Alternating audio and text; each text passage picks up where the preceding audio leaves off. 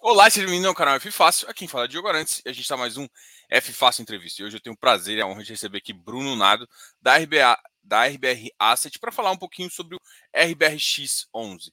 Bruno, seja muito bem-vindo aqui ao canal e bora conversar um pouquinho sobre o assunto. Antes de mais nada, eu quero falar um pouquinho sobre. É, fala um pouquinho da, de você, da sua experiência, que, que área que você toca, que área que você toca lá na RBR, para o pessoal que uh, te conhecer mais também para começar a olhar para esse fundo que é o RBRX. Super legal, Diogo. Primeiro, obrigado aqui pelo convite, pela oportunidade de bater papo com você, com todo mundo que está acompanhando a gente. É, bom, sou o Bruno, é, sou um dos sócios aqui da RBR, to toco a nossa área de, de líquidos, vamos dizer assim, isso envolve fundos imobiliários, envolve ações, e dentro dos veículos aqui a gente tem é, bastante margem para alocar em crédito, a gente tem uma área específica aqui de crédito, meu sócio, meu sócio é o Guilherme Antunes que toca. Falando um pouquinho mais de mim, eu sou formado em economia aqui em São Paulo pelo, pelo INSPER, e meu histórico profissional foi um híbrido aí entre financeiro, né, formação economista, trabalhei um pouco em, em, em gestoras de 555, né, de de ações, um mercado mais, um mercado um pouquinho mais líquido, e depois eu tive uma experiência também de 5, 6 anos, foram 5, 6 anos nessa parte, mais 5, 6 anos como controller de incorporadora, né, aí entrando um pouco nessa parte raiz do mercado imobiliário, entendendo ali o terreno, tijolo, desenvolvimento, todo, desenvolvimento, todos os riscos que envolvem esse setor, que eu gosto muito, mas e a gente entende muito aqui na RBR, a gente tem uma área grande dentro de casa é, para incorporação, mas tem seus riscos, tem ali sua. Você precisa exigir um retorno muito maior esperado para esse setor do que num prédio performado, porque são riscos totalmente diferentes. E a RBR, para mim, foi a união dessas duas coisas. Né? Eu tinha esse histórico de gestora, depois eu tive um histórico de controle de incorporadora.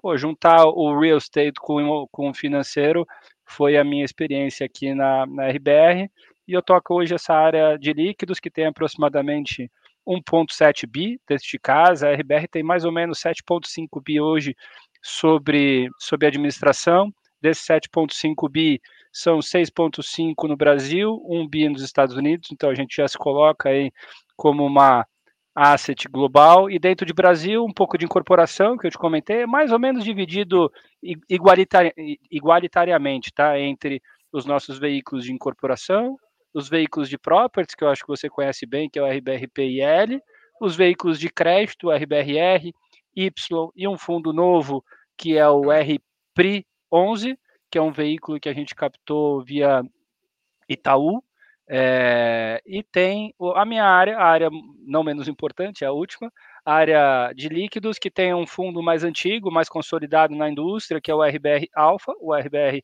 F11, e o mais recente, que é esse papo aqui que a gente está tendo hoje, o RBR Plus, o RBR X11, que é o nosso hedge fund, que tem um mandato mais ampliado, que no longo prazo tem um capacity maior, porque efetivamente a gente consegue fazer mais coisas. Né? No Alpha a gente pode comprar basicamente fundos imobiliários e crédito, CRI.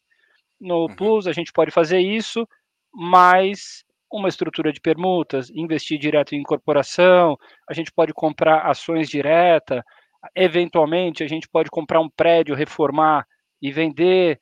É, é uma cabeça muito de líquidos, então uma parte de, de uma, essa compra de prédio é uma alternativa que a gente pode fazer, mas se for para fazer é para mirar um retorno muito diferente. Assim, o prêmio exigido para esse fundo aqui buscar uma alocação em tijolo, vamos dizer assim, é para ter uma estratégia de value add, é para reforçar um, bastante o nosso resultado. Mas aí a gente vai batendo um papo.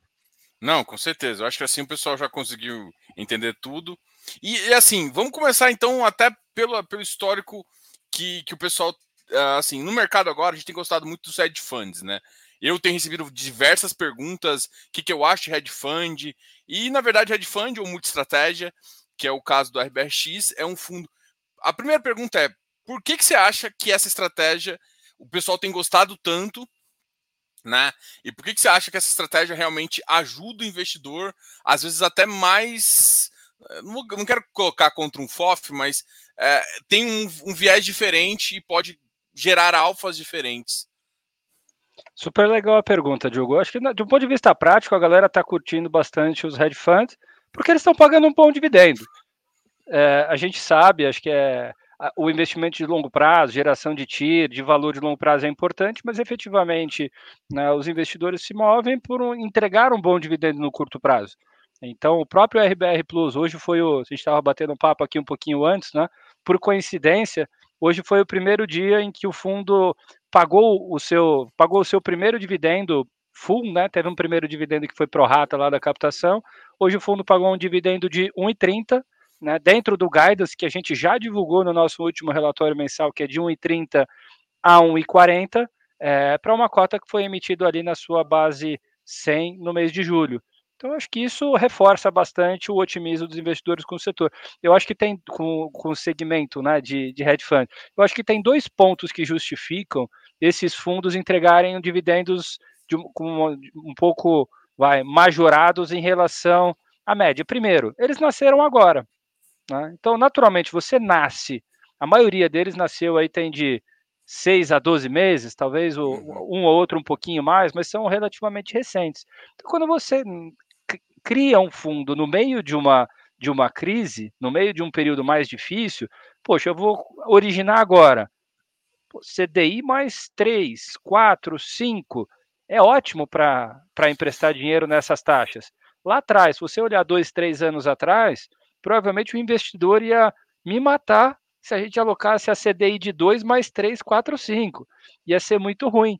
Né? Então, naturalmente, você nasce e você já aloca dentro das condições que você tem. E como que o Plus nasceu? O RBRX11 nasceu? Ele nasceu com uma estrutura de 90% crédito, porque a gente, lendo o momento de mercado atual, a gente vê uma tremenda janela para a gente ter bons CRIs com taxas importantes para frente. Desses 90% de crédito, 70% foram CDI, que também é uma demanda dos investidores hoje, buscando aí também fugir um pouco dessa deflação que a gente viu, está vendo e talvez veja ainda um pouquinho mais, mais um mês. É, ou seja, o fundo ele nasce 70% em CDI que já foge da deflação. A gente tem mais 20% de uma operação que ela é IPCA mais 11% ao ano. Lembrando que esse IPCA dessa operação, ele é um IPCA somente positivo. Ou seja, o fundo ele nasce 100% blindado dessa deflação.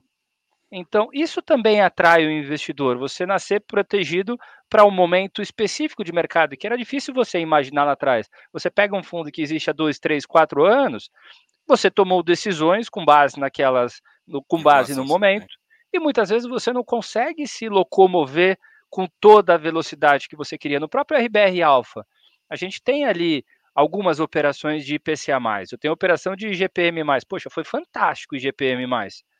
Né? Teve ano ali de mais de 30% de GPM, provavelmente foi o melhor investimento da história do RBR Alpha, foi essa operação, que quando você olha hoje, ela parece apertada, acho que é um IGPM mais 4,75, se eu não me engano. Mas o IGPM, assim, contribui muito para o nosso resultado. Hoje, olhando o portfólio, é uma boa operação? Eu compraria essa operação hoje, a IGPM mais 4,75? Não. Provavelmente, se você vai fazer uma operação de inflação mais, Hoje você vai fazer uma operação de inflação mais 7, 7,5. Mas, poxa, por que você não vendeu, então, essa operação de IGPM mais 4,75? Porque provavelmente alguém só compraria a IGPM mais 6, 7, 7,5, ou seja, deveria vender com deságio. Só estou comentando isso que às vezes não é tão simples você ajustar o portfólio para onde seria o ideal do de, como é o momento do plus. Você nasce com uma lousa em branco e desenha ela assim além desses 90% de crédito, a gente comprou 10% de shoppings listados. Multiplan, Iguatemi, BR Malls, Aliança. Por quê? Porque eles estão muito, muito, muito mais baratos do que as empresas de shopping, os fundos imobiliários de shopping, a nosso ver. E eles têm mais liquidez, eles têm, de uma forma geral, mais governança, têm portfólios melhores. Né? Quem que dificilmente alguém vai comprar um portfólio, um ativo Morumbi Shopping. Não vai sair da, da, da empresa dona dele. Se tiver alguma sociedade para ser vendida, ela, ela vai exercer aquele direito. Então a gente se sentiu assim muito confortável em alocar 10% desse portfólio. Acho que a gente teve um momento muito bom também. A gente liquidou essa captação no dia 19 de julho Em dois dias, a gente já tinha alocado toda a parte de equities que a gente queria. Toda essa parte de shopping a gente alocou rápido, porque a gente achou que era um ótimo momento. E o mercado andou rápido. Né? Agora até deu uma voltadinha, mas a gente conseguiu extrair um grande ganho de capital já num, em menos de um mês. É, e isso também contribui para os nossos dividendos. Ou seja, além de nascer num bom momento, a gente tem toda a flexibilidade, né? um hedge fund tem toda a flexibilidade de escolher dentro do leque imenso que é mercado imobiliário, onde eu quero investir. Poxa, por que, que eu ainda não investi numa operação de, de permuta? Se eu consigo originar uma operação de inflação mais 10, 11, será que faz sentido eu investir numa permuta de inflação mais 12, 13? É um risco diferente. Eu tenho mais risco entrando numa permuta, eu tenho aquela curva J, né, uhum. que demora para vir dividendos, eu, tô, eu tenho um retorno, mas por enquanto ele está lá dentro do meu patrimônio. Isso eu não entrego dividendos para os investidores. Então, quando a gente nasce um fundo, principalmente o, Plus agora, que efetivamente ele tá come, começou a ser negociado esse mês, é, você tem uma preocupação de sair bem, de alocar bem, de ter um pipeline, fazer um, um roadshow, fazer uma oferta, é, com uma capacidade de entregar e de pagar um bom dividendo relativamente rápido, porque a gente sabe que se não fizer isso, a cota no mercado secundário sofre muito e os investidores que acreditaram na gente acabam sofrendo. Poxa, o que, que vai acontecer no longo prazo? É, essa inflação que a gente aloca hoje, a inflação mais 9, 10, 11, e, e a permuta que é 12, 13, se em algum momento essa, o mercado começar a melhorar, né, o juro começar a ceder, a B começar a ceder, essa B que está perto de 6 voltar para 4, poxa, provavelmente a gente não vai originar dívida IPCA mais 9, 10. A gente vai originar dívida a IPCA mais 6, 7, 8. Se, tiver, se nesse cenário eu tiver uma permuta de IPCA mais 12, 13, 14, poxa, aí sim. Aí eu tenho um delta, né, um retorno adicional que justifique ocorrer esse risco adicional também. Caso contrário, é melhor eu ficar em dívida. Mas é, repare nisso, né? Eu posso escolher. Eu quero estar tá na permuta ou eu quero estar tá na dívida. Eu quero comprar fundo imobiliário de shopping ou eu quero comprar uma ação de shopping? Eu quero comprar um fundo imobiliário de crédito ou eu quero comprar um crédito direto? Eu quero comprar um terreno porque eu acho que ele está muito barato, eu posso aprovar um projeto nele e vender para um player que depois queira continuar com esse projeto, então a gente tem muito mais margem de manobra no longo prazo, o capacity é maior. Eu acho, por exemplo, que no longo prazo, olhando 10 anos para frente, o plus vai ser maior do que o alfa. Por quê? Porque eu tenho mais capacidade, eu tenho mais amplitude ali dentro. E o alfa vai continuar? Acho que sim. Por quê? Porque ele tem ali um, ele tem um perfil de risco diferente. Eu diria que um, tem, tem, vai ter o público do RBR Alpha e vai ter o público do Plus. O público do Plus, do Plus vai ser um pouco mais sofisticado, ele vai entender que tem um, um retorno adicional, mas também não tem retorno adicional sem ter um risco adicional também. Então, acho que essa é a esteira do, do Hedge Fund, que eu sou fanzaço, assim, esse sempre foi o fundo, esse foi, era quando a gente começou a RBR lá em 2014, era o fundo, era o nosso sonho, porque, poxa, a gente pode fazer tudo lá dentro. Mas a indústria lá atrás não era uma indústria preparada, sofisticada como é hoje, para receber os, os, os hedge funds. Para você, se você lembrar, poxa, você tinha ainda os fundos monoativos que ainda né, eram febre. Quando, você, quando a gente começou o RBR Alpha, foi, a gente teve uma dificuldade para aprovar com o primeiro distribuidor lá atrás, aprovar poder comprar CRI.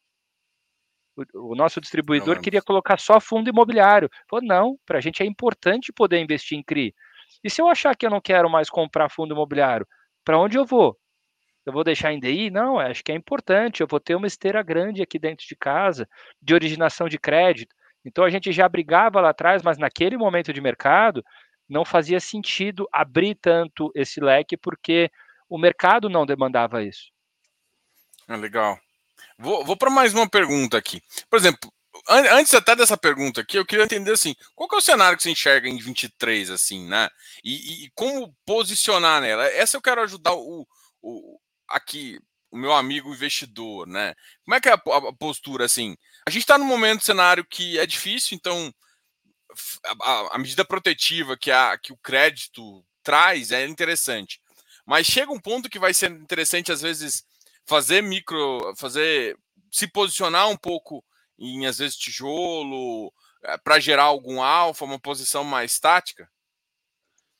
Sem dúvida, acho que a pergunta é a pergunta de um milhão de dólares, né? O que, que vai é. acontecer em 2023, pô?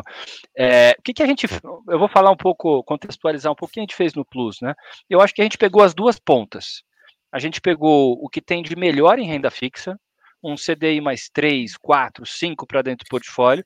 Então, isso me dá bastante dividendo, remunera muito bem o capital, acho que de todos os de todos os investidores. E na outra ponta, a gente preferiu alocar 10% onde a gente vê mais ganho de capital e mais retorno olhando dois, três anos para frente. Então, quando a gente olha essas ações de shopping hoje, a gente vê aqui uma alocação de um, um, uma tira esperada superior a 30% ao ano. Então a gente está nas duas pontas. Quando a gente, quando eu olho para fundo imobiliário hoje, de tijolo, numa média eu vejo alguma coisa perto de 20% ao ano poxa, eu acho que é um, é um ainda é um bom momento para comprar, independente de já ter uma recuperação? Sim, mas eu acho que é, a, a assimetria que existe de valuation é muito maior para essas empresas de shopping. O que, que eu acho? Se o mercado ano que vem caminhar para onde eu acho que pode caminhar, passa uma eleição, o governo, quem for eleito vai ter que governar, vai ter que dar uma indicação minimamente ortodoxa para o mercado, porque senão ele vai ter dificuldade de governar quatro anos. Então, se essa B volta lá para 4,5, eu acho que os, os fundos de tijolo, de tijolo, eles podem se valorizar 10, 15, 20, 25%. E o que, que eu acho que se essa B for para 4,5, eu acho que essas ações de shopping vão subir 40, 50, 80%. Então a gente está posicionado para capturar um bom ganho de capital numa recuperação de mercado, mas com 10% do, do, do portfólio. E do outro lado, eu tenho um, uma ótima alocação em crédito que me garante uma, um bom dividendo, independente de para onde for o mercado. Aí, ah, se os fundos de shopping não andarem? Poxa, eu tenho 90% do meu portfólio alocado em taxas muito boas, que já garantem um bom dividendo para o investidor. É, ah, eu, por que, que a gente não quis comprar fundos de tijolo agora? Porque efetivamente a gente pode escolher. Eu acho que é, investir nessas ações de shopping tem um risco-retorno melhor hoje, mas ela tem uma característica diferente. Por que, que eu não tenho 30% alocado nelas então? Por que só 10%? Porque ela também não me paga um bom dividendo. Essas empresas reinvestem, elas têm ali muita expansão para fazer, muitas coisas acontecendo. Você pega a Aliança BR Malls, pô, tem um, um, um merge ali acontecendo. Então, são empresas que pagam dividendos de 2, 3, 4% ao ano e não é mensal. Então, atrapalha também muito o fluxo mensal, que é importante para um fundo imobiliário. Por mais que eu ganhe muito dinheiro, que meu PR se valorize muito, é, se, se a gente não entregar um bom dividendo mensal, o nosso investidor não vai ficar contente. E quando a gente faz uma gestão de portfólio, essa gestão tem que estar alinhada com a expectativa dos investidores. E os nossos investidores, em geral, buscam um bom rendimento mensal. Eu acho que o investidor que busca só um, rendimento grande em 3, 4, 5 anos, sem precisar desse fluxo, ele vai investir em outra estrutura. Ele não vai investir num fundo imobiliário, ele vai investir num fundo de ações. Que aí tudo bem, não tem aquele pinga-pinga mensal. Então, onde a gente aloca é, tem muito a ver com o que a gente entende que os nossos investidores busca. Então, mas é, espero ter respondido a sua pergunta, mas acho meu cenário assim para o ano que vem é um cenário de recuperação de mercado. É, mas, obviamente, numa gestão fiduciária de recursos, você não aposta todas as suas fichas nisso. Você tem que estar preparado para um cenário ruim, para um cenário bom, é igual o que a gente fez no RBR Alpha, por exemplo. Quando a gente olha o Alpha desde o início, a gente tem um, um resultado acima do IFIX, acima de 9% ao ano, mesmo com todos os custos do fundo, taxa de gestão, taxa de performance. Na verdade, no Alpha a gente não vai ter taxa de performance por um tempão, né? Porque o benchmark é IGPM, é aquele IGPM maluco. Então, na prática, é um fundo por muito tempo pagando só taxa de gestão. Quando a gente olha no histórico, a gente tem aí mais de 9% acima do IFIX. Quando a gente olha nesse ano, a gente bate o IFIX também. O que, que eu acho legal? Poxa, a gente bateu o IFIX quando o mercado caiu, quando o mercado foi mal, porque reflete bastante do fundamento do nosso portfólio e por, e por a gente ter bastante renda fixa. E agora que o mercado foi bem, no mês de, no mês de agosto, a gente conseguiu ir muito bem também. A gente vai divulgar o, o relatório mensal provavelmente na próxima semana, é, e a gente vai mostrar que, poxa, no mercado que foi bem, a gente também foi bem. Então, ter um portfólio que vai bem nos dois cenários, num cenário ruim, num cenário bom de mercado, óbvio, você tenta ir mudando um pouquinho para lá e para cá. Agora, quando você tem um veículo grande, muitas vezes você não mexe na magnitude da direção que na, na, na magnitude que você gostaria, mas você faz a direção. Né? E isso no longo prazo é muito relevante. Mas vamos voltar para o Plus. Não, mas é legal, é legal isso. Até porque assim. É, e aí o Plus vai ter uma hora esse, essa questão, né? Essa questão de que é, se, se, a gente cre se crescer o fundo, ele vai ter, vai começar uma hora também a fazer isso. Mas aí você pensa em ter outros benefícios também. Por exemplo, se colocar. Você falou só permuta aí, mas faz sentido entrar em fundo de desenvolvimento? Às vezes não ter você ser sócio direto da SPE, mas você é, ter um desenvolvimento aí com. Não, esse fundo aqui para a gente faz sentido a gente fazer o desenvolvimento direto. Então, efetivamente, nesse fundo, por exemplo, no Alfa, eu só posso investir em fundo. E aí eu não estou uhum. escolhendo, eu não posso escolher o projeto que eu vou entrar. Eu escolho a gestora, eu escolho a cabeça. Poxa, legal, vou fazer aqui cinco, seis projetos. Às vezes é um fundo que já sai desenhado, olha, são esses prédios. Às vezes não, olha, vou investir em residencial São Paulo. As métricas são essas, mas você não sabe quais são os prédios. Além disso, quando você faz isso, você paga taxa de gestão e taxa de performance para o outro lado. Agora, quando eu entro para a gestora, porque tem a gestora e tem a incorporadora embaixo. A uhum. incorporadora uhum. você sempre vai pagar. Agora, no, no Alfa, eu preciso pagar a gestora porque ela tem o fundo. Agora, no, no Plus, eu posso investir direto na SPE. Eu posso escolher o projeto, eu posso investir direto na permuta, eu posso comprar um terreno direto. E, e a gente tem uma expertise muito grande nisso. Se a gente olhar aqui dentro do, dos books que eu comentei das caixinhas da RBR, a gente tem uma área de incorporação de mais de um bilhão e meio, que a gente começou lá em 2014. De 2014 para cá, a gente desenvolveu cerca de 20 mil apartamentos residenciais na cidade de São Paulo, com os principais players, com, os, com algumas das principais incorporadoras de São Paulo. Então a gente tem um deal flow muito grande, a gente tem uma expertise muito grande, então poder escolher em qual lugar eu quero entrar e, além disso, economizar taxa, eu acho fantástico. Só isso já eleva o potencial de retorno do investidor no longo prazo em muito. Boa. Vou aproveitar esse, esse, caminho aqui e a gente vai falar o seguinte: é, o Caio está perguntando aqui, qual é a visão do gestor com relação ao crescimento do fundo? Emissões 476, 400, vão fazer emissão abaixo do VP e pretendem trazer custos baixos. Acho que Legal. essa... A nossa preocupação é sempre emitir de uma forma que não seja dilutiva, ou seja, PL mais custos. Os custos, sendo super sincero, se você faz uma, uma 476, você consegue de uma forma de uma, uma 476 para você pegar uma, uma casa efetivamente que vai fazer um esforço para te distribuir, é, você vai pagar numa média aí perto de 2%.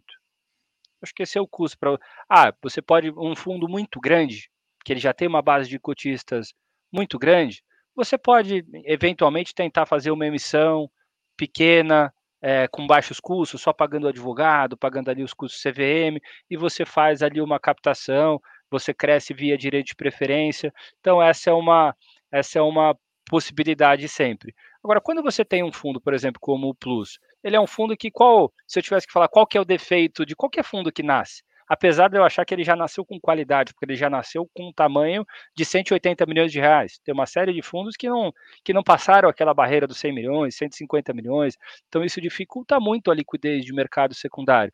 Mas ele, mesmo com esses 180 milhões de reais, qual que é o defeito dele hoje? Ele tem uma liquidez baixa. Ele vai demorar para ele criar ali sua liquidez. Então, naturalmente, no, no início de um fundo, eu diria que até um fundo bater um bilhão de reais, é importante você fazer ofertas e ofertas 400. Ofertas que você pulverize esse investidor, que você traga ali um público que gere essa liquidez de mercado secundário. E de uma forma geral, essas ofertas 400 custam mais caro é o assessor trabalhando ali na ponta, indo atrás, são 5, 10, 15, 20 mil assessores trabalhando para fazer, fazer essa distribuição. E, e, muitas vezes isso, esse cara, ele, ele trabalha muito claro, tem toda a dirigência de escolher o produto onde ele vai trabalhar, mas ele também é remunerado em todas as vertentes do que ele trabalha. Se é uma renda fixa, se é um fundo imobiliário, se é uma ação, essa, a Iguatemi está emitindo agora. Não vi exatamente quais são os custos, mas provavelmente vai ser um custo relevante. Vai ser, acho que é até legal comentar esse ponto, né, de Iguatemi. É, provavelmente vai ser um custo ali entre por volta de seus 5%. Normalmente ações você tem um, um, um custo maior, né? Até porque é muito pulverizado, você tem um esforço internacional para trazer. E foi uma empresa que fez o que está fazendo uma oferta dilutiva nas nossas métricas de fundo imobiliário, porque ela, por mais que seja um ativo fantástico, eu acho que tem um lado bom e o um lado ruim, tá? Eu acho que o lado bom dessa captação supera o lado ruim nesse valuation de Iguatemi. Por quê? Porque ela está comprando um ativo irreplicável onde ela já tem participação, está comprando aqui mais um pedaço de JK Iguatemi num cap muito bom, por volta de 8,5, só que a empresa negocia hoje perto de 11, um pouco acima de 11. Ou seja, está sendo dilutivo para o investidor no momento que a Iguatemi ainda está longe do que ela bateu no high histórico. Mas se você analisar as métricas dos analistas que é, cobrem a empresa, foi uma, foi uma análise positiva. Falou, poxa, esse ativo era imperdível. É, a empresa precisava utilizar esse momento de mercado para captar. E, e, aí eu quero chamar a atenção também para o custo. É um custo relevante. Então, aí quando a gente volta para o nosso mercado, cara, eu acho caro 4%, eu acho que é um valor grande. Gostaria de pagar menos? Acho que, como todos os gestores, sim, mas depende muito de uma estrutura que você não controla. O que, que você controla? Se eu topo emitir abaixo de PL ou não. E essa é uma métrica que para RBR, imagina, imagina que meu PL, vamos, esquece o plus aqui, tá? Imagina que meu PL é de 100 reais, tá? Aí, e o meu cotista tem lá, ele colocou 100 reais, tem 100 reais, esse é o meu PL. Aí eu vou lá e eu faço uma emissão a 100 reais mais os custos. Ou seja, independente de qual é o custo, se ele é 1, 2, 3 ou 4%, o meu cotista atual, ele não está sendo diluído. Né? Então, para a gente, essa métrica é a principal métrica, que líquido dos custos, esse investidor não seja diluído. Ah, você faria 10 centavos, 20 centavos para lá, para cá? Eu acho que em bons momentos de mercado, eu tentaria emitir 10, 20, 30, 50, 1 real para cima, ou seja, emitia 105 para receber um PL de 101 contra um PL de 100, e no momento mais difícil de mercado, você sair ali o mais perto de valor patrimonial, se é 100, se é 99,90. Mas essa é uma métrica importante. Se eu emitir a 90 reais líquido de custos, é uma diluição muito grande. Então, acho importante fazer as ofertas 400 no, no, na sequência do nascimento de alguns fundos, e ao longo da vida, conforme ele for crescendo, eu acho que você vai tendo mais espaço para fazer as ofertas 476, porque você já tem a liquidez. E aí talvez não faça sentido tanto você pagar um, um, um FII tão representativo, tirando momentos de mercado. Imagina, eu tenho um momento de mercado super hot, eu tenho uma oportunidade grande para comprar aqui um, um portfólio ou um prédio ou um fundo, uma oportunidade muito boa, e eu consigo emitir ali a valor patrimonial mais custos que seja 3%, 4% os custos, respeitando o meu valor patrimonial, eu estou fazendo uma boa captação para o meu investidor, porque, um, eu respeito o valor patrimonial, e dois, eu tenho uma ótima oportunidade para investir esse recurso. Porque também não adianta eu captar barato e investir mal o recurso. Eu acho que são as duas coisas, né? Você ter uma boa oportunidade e um bom momento de mercado para você emitir é, em linha com o valor patrimonial.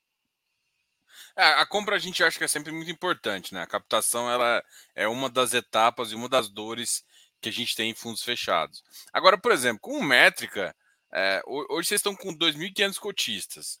Eu acho que até 30 mil cotistas, eu acho que é, pode até fazer sentido.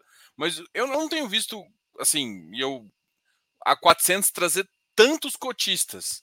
Ela, ela, é, é, ela até consegue forçar um, um book mais interessante, ela até traz uma, uma, uma segurança, né? Pelo esforço de venda que existe, é claro que, que, que ele chega no negócio, mas, por exemplo, a, a, partir de uma determinada, a partir de 40, 50 mil, mil cotistas, uh, com, com um trabalho de gestão que vocês fazem, que bom, eu, eu, você acha que ainda é, é, viável? Eu fico, eu fico na dúvida em relação a isso, sabe? Tipo assim. Cara, depende da sua.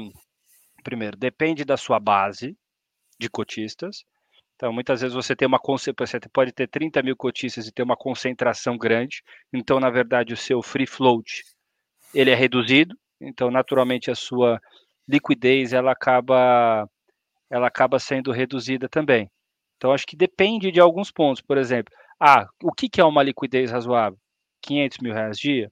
1 milhão de reais dia, por exemplo. Aí eu falo, por exemplo, isso pode, de repente, para um investidor pessoa física, pode ser ótimo. Agora, por exemplo, eu faço a gestão aqui do RBR Alpha.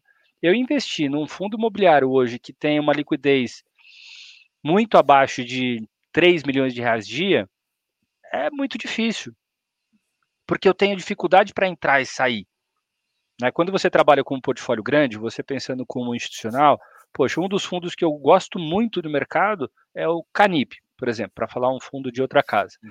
É, por quê? Porque, poxa, tem uma gestão competente, tem um portfólio seguro e ele tem muita liquidez. Ele tem ali cerca de 20 milhões dia, vou falar numa média, às vezes tem 10, às vezes tem 25, 30, Sim. mas a gente fala de, de 15 a 20 milhões dia, poxa, eu posso alocar 10% do meu patrimônio nele, colocar 120 milhões de reais lá, pois se eu quiser sair em 15 dias eu estou fora. Então, e num fundo de um milhão de reais dia? Puta, eu não vou alocar 100 milhões de reais.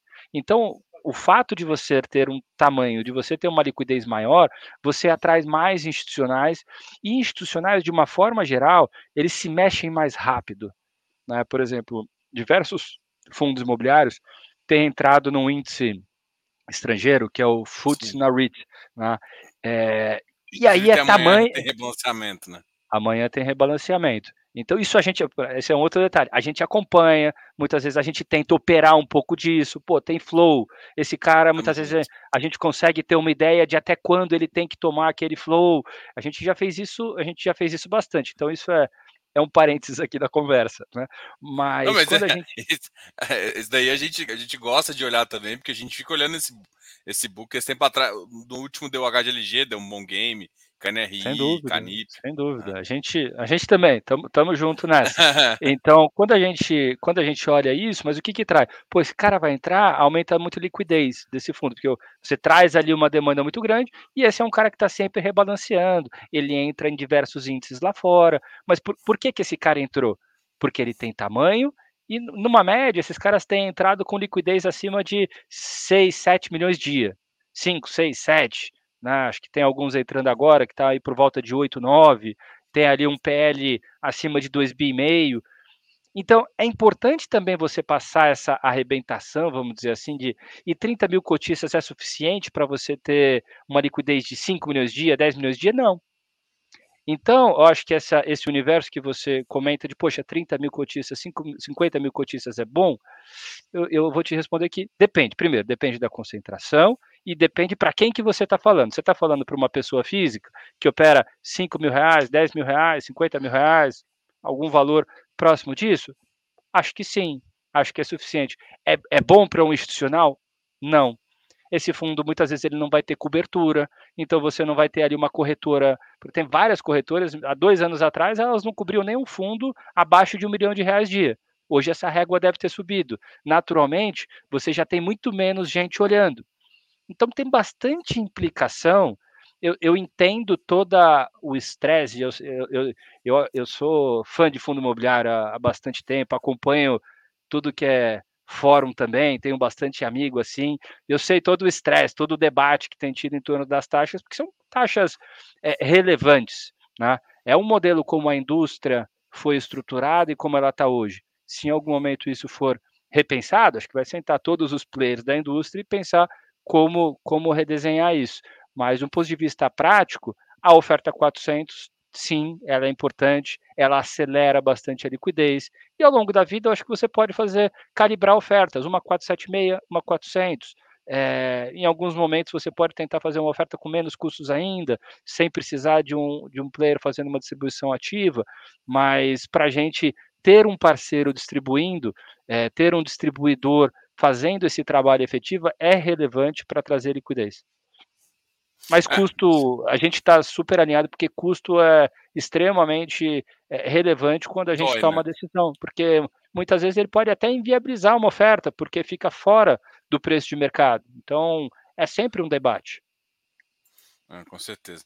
Aproveitar aqui e já perguntar uma questão, né? Como é um, um multi-estratégia, você pode investir em outros fundos imobiliários também. É, alguma restrição com fundos da casa e já nasceu com conflito liberado? Como é que é essa questão? É, existem normalmente dois tipos de conflito, né? Uma uhum. é originado pela própria casa e o outro uhum. são fundos da própria casa.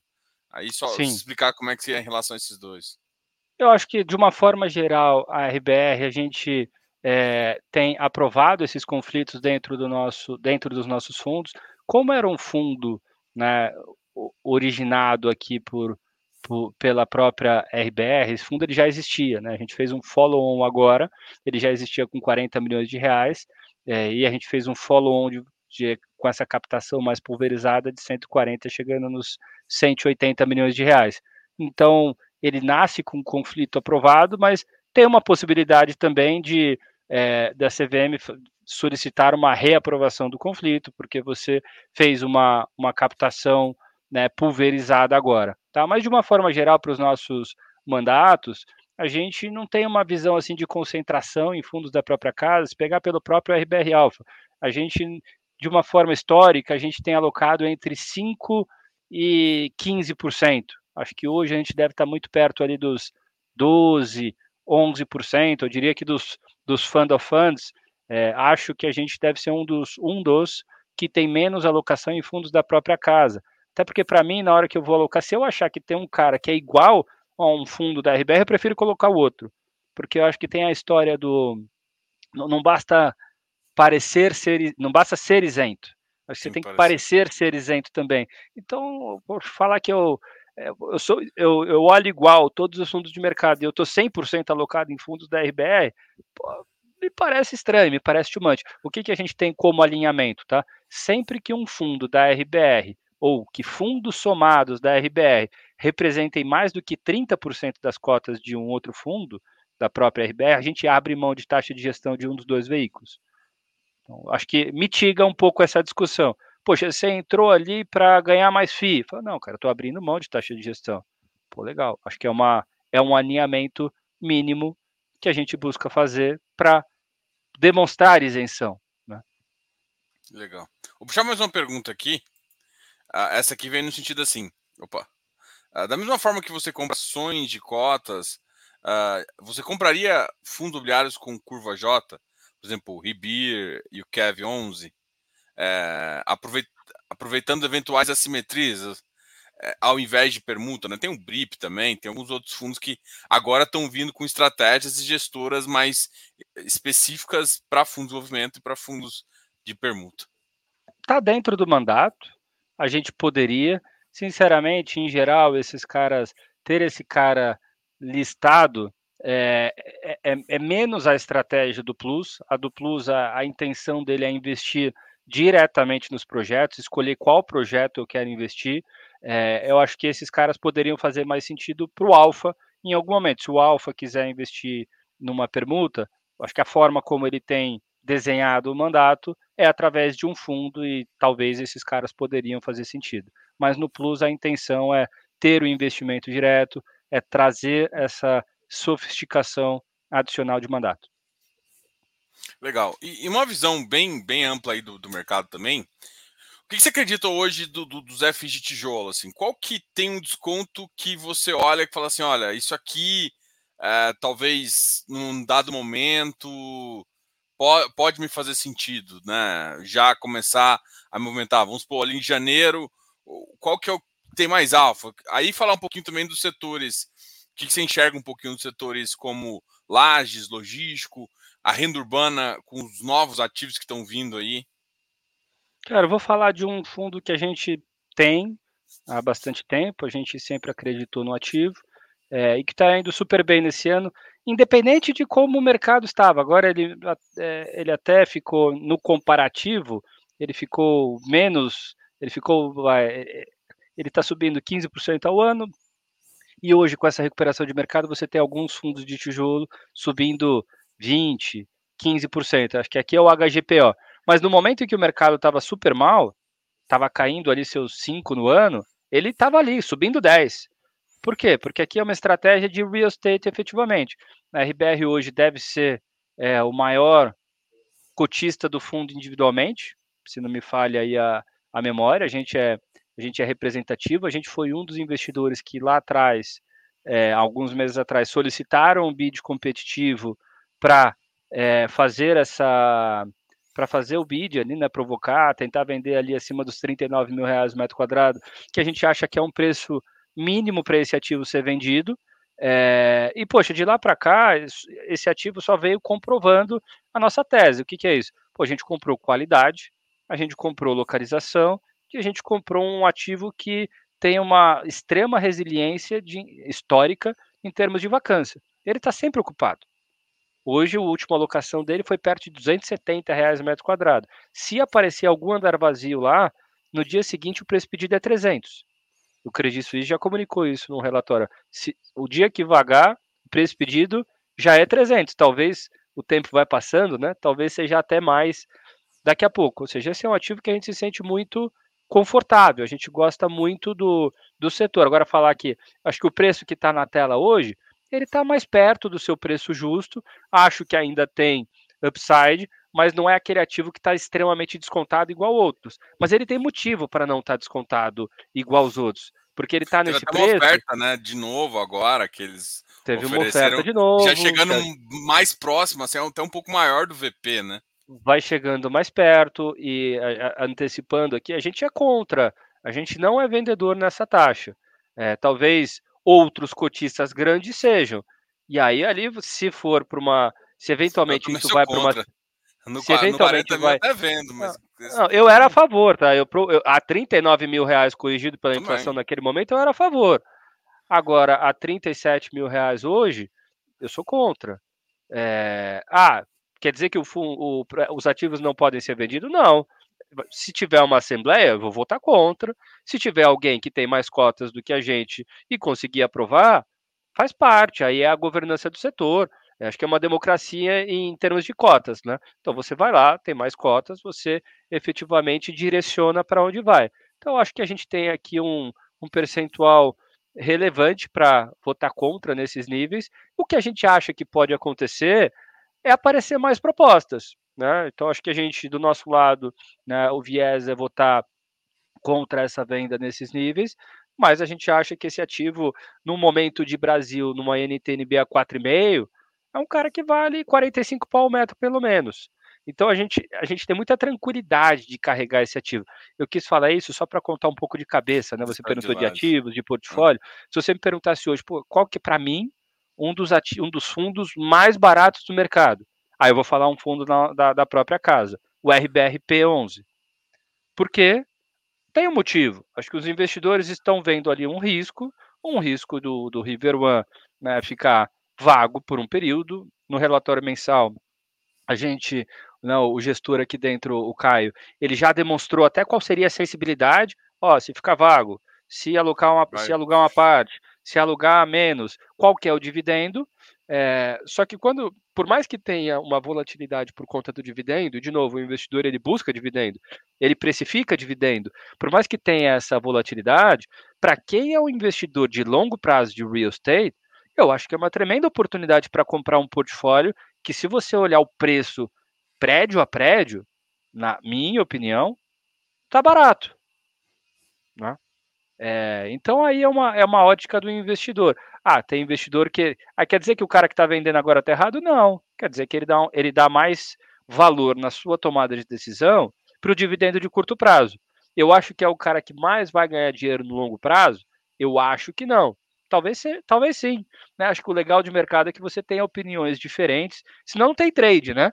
Se não tiver opinião diferente, não tem trade. Eu acho que o cara que for olhar 3, 4, 5 anos para frente, é um bom momento de compra. É um portfólio super saudável. Você tem um prédio, né, que é relevante dentro do portfólio, que tem aí um desafio de locação. Ele não é alavancado.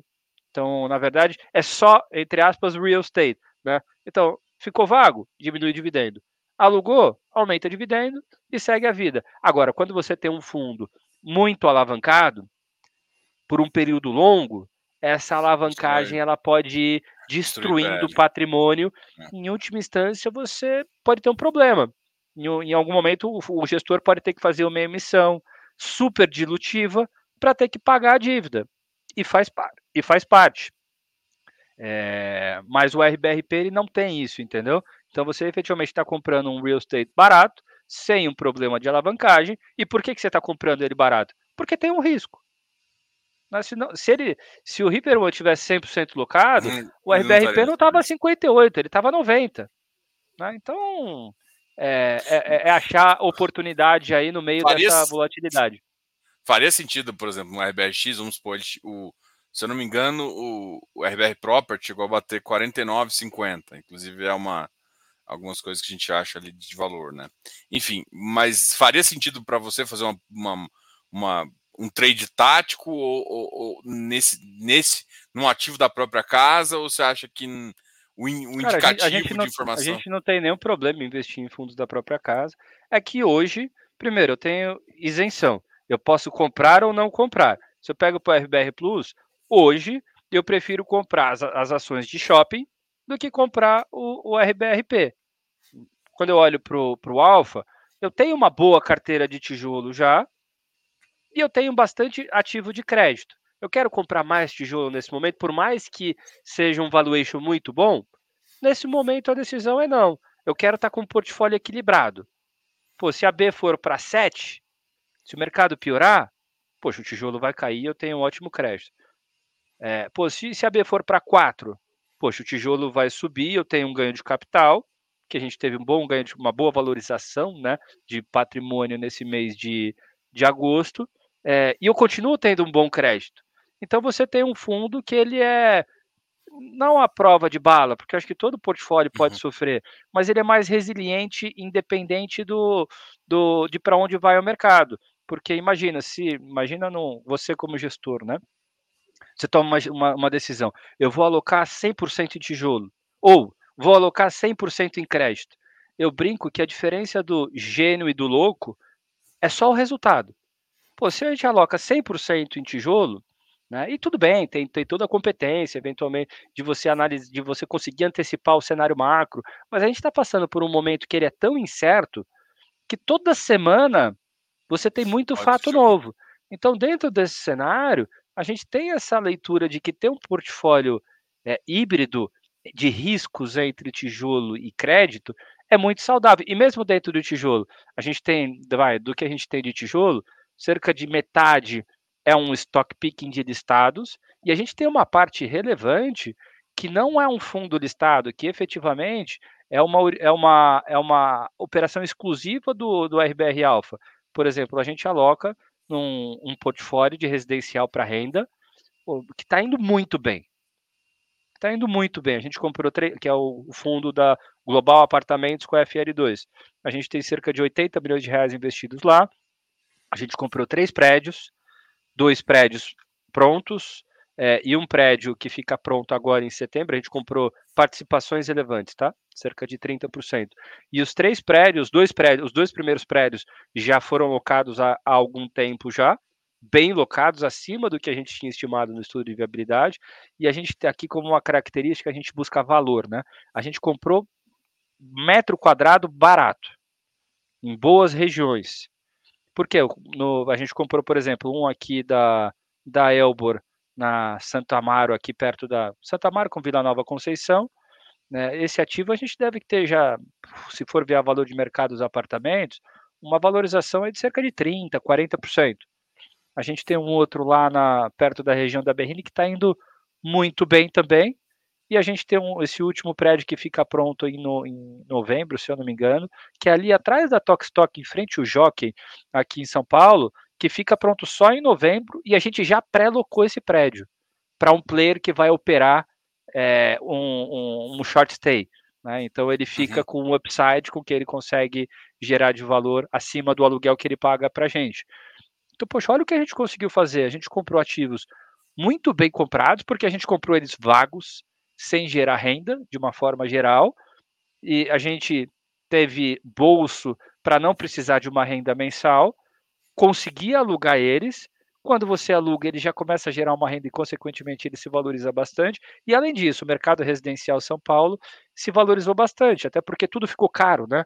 É, a gente teve uma inflação muito grande de aço, é, vidro, cimento, toda a mão de obra ficou mais cara. Os ativos, de uma forma geral, residenciais São Paulo, nos últimos dois anos se valorizaram de 30% a 50%. Então, poxa, olha como a gente traz diversificação também, né? Dentro de um portfólio de tijolo. Eu só quis dar um exemplo do que a gente também pode fazer no Plus de operações diferentes, operações exclusivas.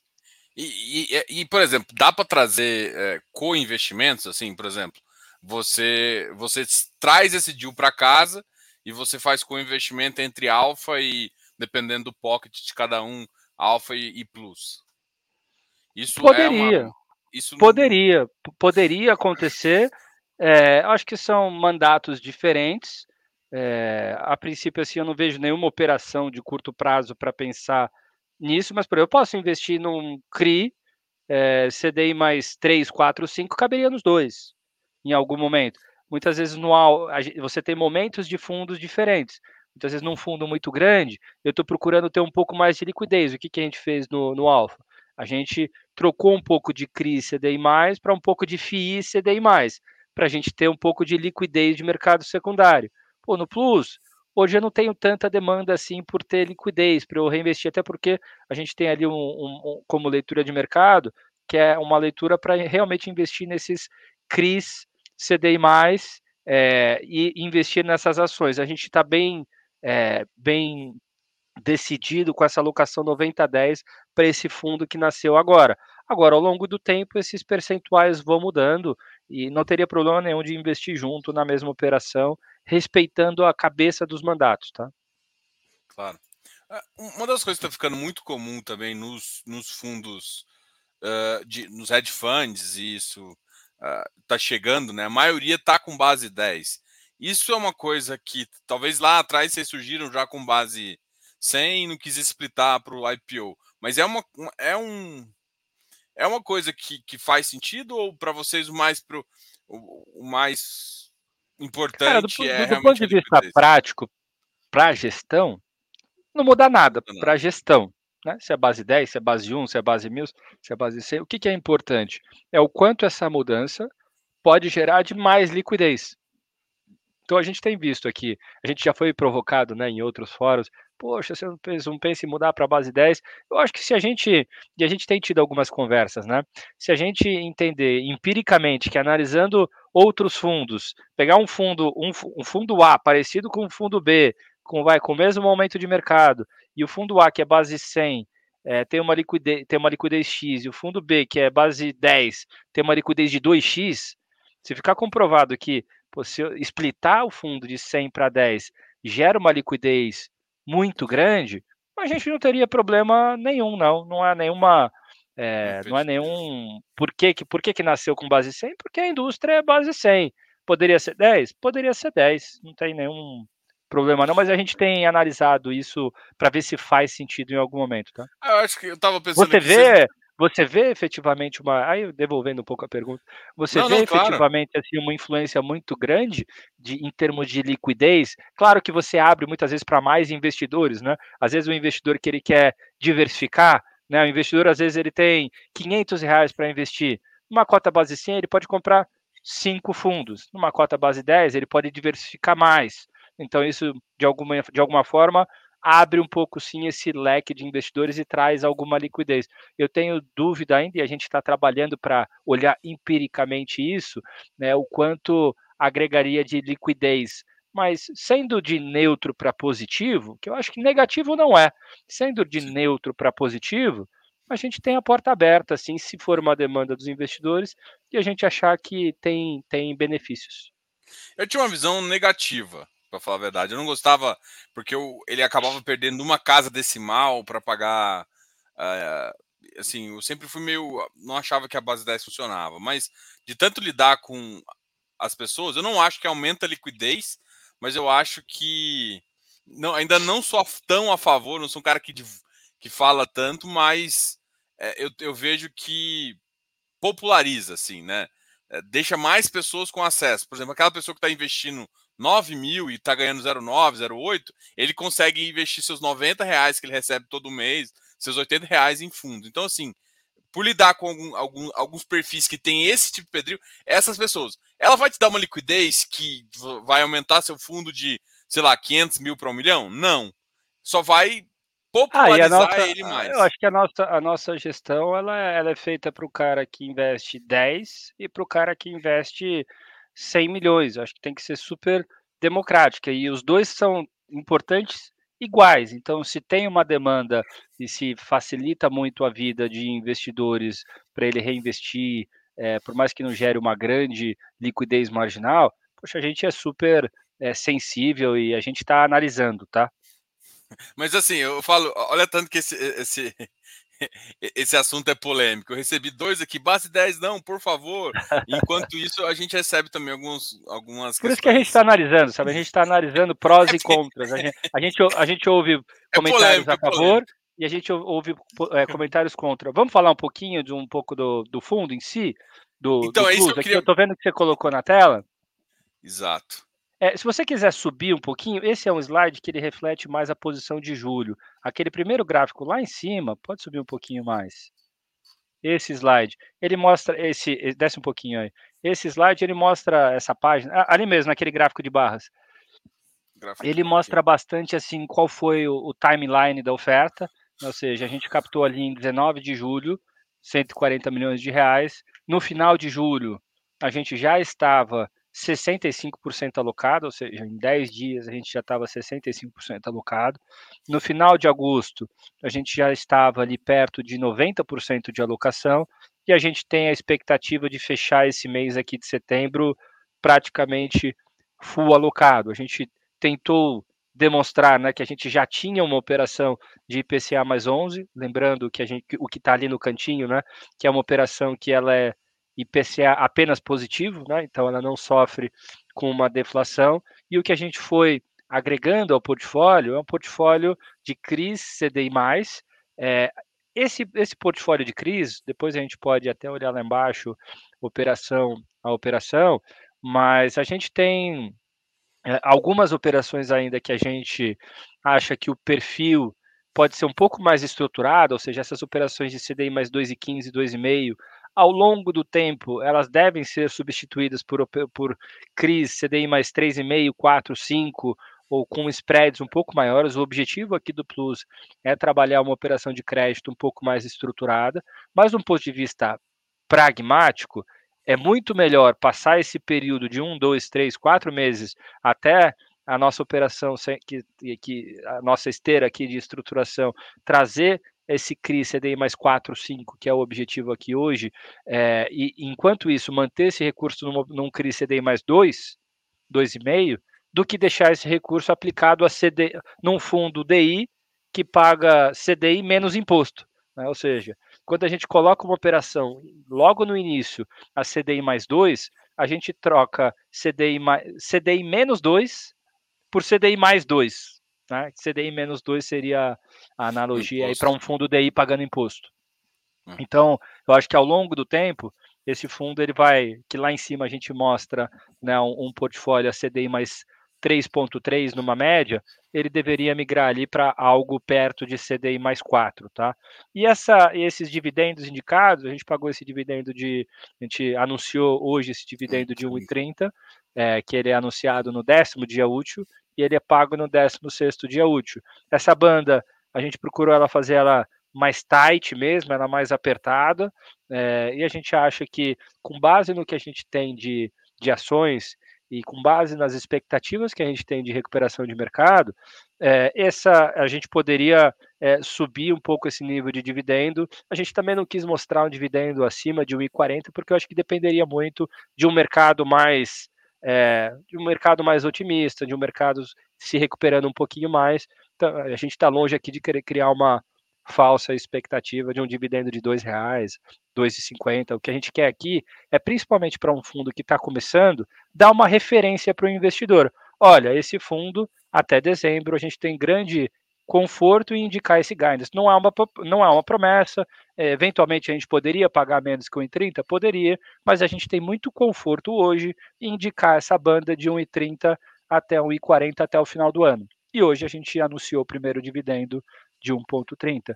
Eu não sei se, se o quanto as pessoas têm olhado, lá em cima no relatório, a gente tem colocado é, um, um link para um podcast que é um, é um áudio curtinho, se você olhar, desce um pouquinho no, no começo dessa página. Ali embaixo, aquela parte em azul, é. ouça o resumo mensal do fundo. Então o cara clica, ele escuta um resuminho super curtinho. Nesse primeiro mês fui eu que gravei. Então, em um, dois minutos, ele consegue ter uma, uma boa noção do que a gente está fazendo no fundo. E às vezes a gente não tem tempo, não dá tempo para parar e ler um relatório mensal. Pô, mas se você vê o áudio, você já entende o big picture do que aconteceu e como o fundo está posicionado. Legal. Eu, eu queria falar um pouquinho ah, dessa estratégia aqui, ó, que é você poder. Aqui está um, um, pouquinho da alocação, mas o que, que seria para cada opção? O que, que é o, a caixinha do Special Situations e como você vai usar? A caixinha do FIIs e o que, que você pensa nessa caixinha? Caixinha do FIIs. Apesar de você ter falado isso ao longo da conversa, mas só para o pessoal Não, focar super nessa... legal, cara.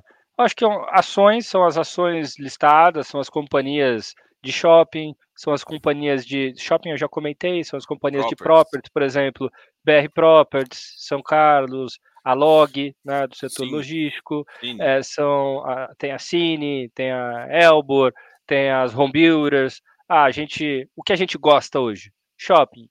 As outras, o, nesse momento, a gente entende que o valuation, o momento de mercado, não justifica o investimento. É uma, é uma análise nossa. Né? Então, acho que esse é o book de ações. A gente tem um book de FIIs, é o book tradicional. A gente pode comprar um FII de CRI, um FII de tijolo. Nesse momento, a gente preferiu não alocar. Por quê? Porque a gente prefere o risco de ações, o risco retorno. Né?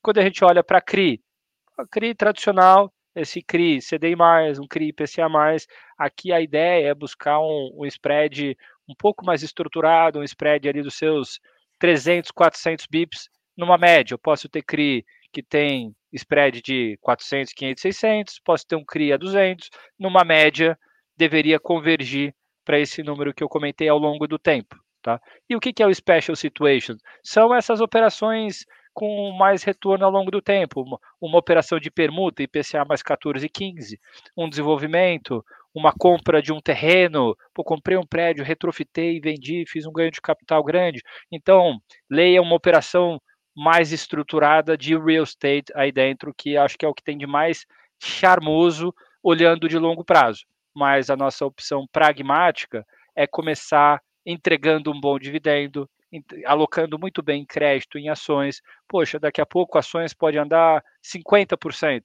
Poxa, quando tiver caro, eu não quero ter ações eu vou querer ou ter mais CRI, ou ter uma permuta, uma incorporação, um fundo imobiliário, e aí esse fundo ele começa a, a, girar e a gente começa a explorar esse mandato mais amplo em prol de entregar um resultado melhor para o investidor no longo prazo.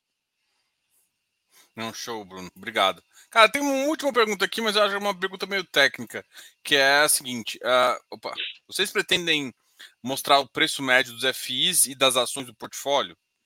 Tinha uma expectativa de aumento do VP por conta da recente valorização das ações? Vamos lá, a gente acha que não ganha, não, tem, não ganha nada assim abrindo o nosso preço médio. Eventualmente, numa, quando você vai negociar a venda de, um, de uma posição, isso pode jogar contra você, o outro lado que está comprando. Pô, mas seu preço é tanto, é, pô, eu quero comprar no seu preço, eu pago o seu preço de custo. Então, acho que isso pode atrapalhar. Fazendo uma analogia, quando você olha para diversas fundos de properties, eles não divulgam nem o, o inquilino dele. Porque, cara, você divulga o inquilino, você divulga quando vence, você está dando toda a letra para o seu concorrente ir lá e bater no cara. Ó, tá vencendo o seu contrato, você não quer vir para cá? Então acho que você pera, acho que a gente tem mais a perder do que a ganhar de divulgar o preço médio. Em relação a, ao, ao, valor de mercado, ao valor patrimonial, né, tinha expectativa, se eu não me engano saiu hoje, né, o informe mensal de agosto, é, que uma parte disso a gente realizou. O que, que acontece? Né? Imagina, vou fazer um exemplo fictício aqui, tá? Eu tenho um PL de 100 reais, aí passou um mês, eu estou 100% em ações, tá? Nesse exemplo. Passou um mês, subiu 10%. O meu PL é 110. Só que nesse caso, eu não vendi nada. Então, meu dividendo é zero, só que meu PL foi para 110. Beleza. Vamos fazer um outro exemplo. É, a mesma coisa, o PL de 100, valorizou 10%, só que quando bateu 10%, eu vendi tudo. Eu realizei esse ganho de capital. O meu PL no final do mês vai ser 100. Só que eu tenho 10 reais que eu fico ali como um dividendos a pagar. Quando eu vendo e eu tenho ganho de capital, eu, isso é um pouco de contabilidade do setor de fundo imobiliário, né? Quando eu vendo e eu tenho ganho de capital, esse dividendo ele já entra no meu passivo como contas a pagar e o meu PL diminui. Por outro lado, isso vai virar dividendo. O investidor vai ver isso ao longo de um, dois, três, alguns meses, isso volta para ele. Eu acho que isso é um pouco do que aconteceu com o RBRX no mês de agosto. Né? Se você olhar o informe mensal, você teve ali, vou até abrir aqui, ó, só um minutinho, deixa eu pegar ele aqui. Você teve uma valorização, é, você teve um dividendo importante, você teve uma, uma realização de resultado importante, se eu não me engano, foi perto de 1,6%, é, só que o nosso PL caiu marginalmente. Por quê? Porque efetivamente eu tirei do PL e isso virou dividendo a pagar. Não sei se eu fui claro. Então, virou, virou... acho que no mês de agosto foi isso que aconteceu, tá? Pro, pro Plus. Mas foi um, um, primeiro mês, assim, muito bom. A gente ficou muito feliz de, sabe, de colocar, fazer um roadshow com os investidores, indicar o que a gente pretendia fazer com os, com os, com os recursos, alocar de acordo, entregar um bom dividendo já no primeiro mês. A gente indicava no estudo de viabilidade 1,19 para o primeiro ano. E a gente já está nascendo pagando 1,30 no primeiro mês. Então, acho que é isso que a gente tenta fazer. Foi por isso que no próprio RBR Plus, a gente, antes de fazer a oferta pública, a gente ficou, a gente fez um ano de track record. A gente começou lá com 40 milhões de reais de recursos aqui da, dos fundos da RBR, é, criou um track, mostrou qual era a cara do produto, o que, que a gente queria fazer, e aí a gente cresceu ele. Então a gente não teve pressa. A gente teve um ano para construir track, para construir um pipe, e quando foi a mercado, foi mais assertivo. Cara, agradeço mais aí, Bruno. Foi, ó, foi ótimo o bate-papo. Acho que o pessoal também está agradecendo aí. É, tirou bastante as dúvidas, é um produto novo, mas eu acho que é, o próprio Red Fund tem feito sucesso. Eu acho que esse 30 vai chamar bastante a atenção do mercado e o pessoal vai começar a olhar mais o seu guide, o seu guidance, enfim, vai ter bastante coisa aí. Divulga, é, divulga o Plus aí, hein? Aí, ó, o pessoal pode ir compartilhando essa live aí com todo mundo aí que para conhecer o RBRX e também conhecer mais o, o trabalho aqui do, do, Bruno. Pessoal, Obrigado quero agradecer demais. Diogo. É, eu vou, vou deixar você falar as últimas palavras e, e vamos encerrar por aqui. Fechado. Diogo, obrigado. Acho que é, é super importante para a gente estar tá conseguindo falar aí com, com os investidores. Acho que fazendo aí a, a divulgação do, a, a, divulgação, falando um pouco mais do que, que é a estratégia, né, mostrando que pô, o relatório mensal já foi publicado, a gente colocou bastante informação, dividendo que a gente anunciou ontem. É, eu acho que o mais importante para o investidor que investe em hedge fund, acho que como um último comentário vale a pena falar isso, mais importante do que investir no portfólio é investir no gestor. Porque é igual num fundo de ações. Você não investe no, você não investe lá num fundo de ações você não olha lá na CVM quais são as ações que esse cara está comprando e você compra porque ele está daquele jeito. Porque no dia seguinte ele está diferente, um mês depois ele está diferente, seis meses depois ele está mais diferente ainda. Um hedge fund é a mesma coisa. Ele nasce com essa alocação. Ao longo do tempo, qual que é o grande valor que a RBR agrega nele? A RBR agrega essa cabeça de mercado imobiliário, de ter uma boa noção e a gente vai fazer um dos melhores esforços para acertar as viradas do ciclo. Que horas que é que hora que é bom para estar tá em CDI mais? Que horas que é bom para estar tá em inflação mais? Comprar ações? Não, agora eu não quero mais ter ações, eu quero ter permuta. Isso sempre pensando num bom dividendo. Então, escolher um gestor que é, represente né, os pensamentos de cada investidor, e cada um tem uma cabeça, tem um que gosta de mais ganho de capital, outro mais renda. Acho que o importante é você escolher um cara que combina com você. E, de novo, agradecer aqui, boa noite assistir o jogo do Coringão aqui, Corintiano Roxo. Aí tem um, o cara tem que acabar a live mal, né? Ele tava tudo animado aqui, fala, o cara veio meter um Corinthians aqui. Ô, oh, beleza. Tô brincando, pessoal. Obrigado, Bruno. Seja muito bem-vindo ao canal aqui. A gente vai ter outras conversas mais para falar do fundo, falar do histórico do fundo daqui a um tempo, até para o pessoal também ir acostumando. Pessoal, dá um like aqui nesse vídeo. Ah, os links da, da RBR estão aqui embaixo na descrição, então se quiser acessar o site, o RBR Plus já tem um site lá dentro do, dele, se quiser ver, pegar o relatório e outras informações mais também, é só acessar o link aqui embaixo e a gente volta amanhã com a média de boteco, né? Sexta-feira é dia de boteco. Até mais, Brunão. Até, até Valeu. Tchau, gente. Boa noite. Tchau, tchau, pessoal.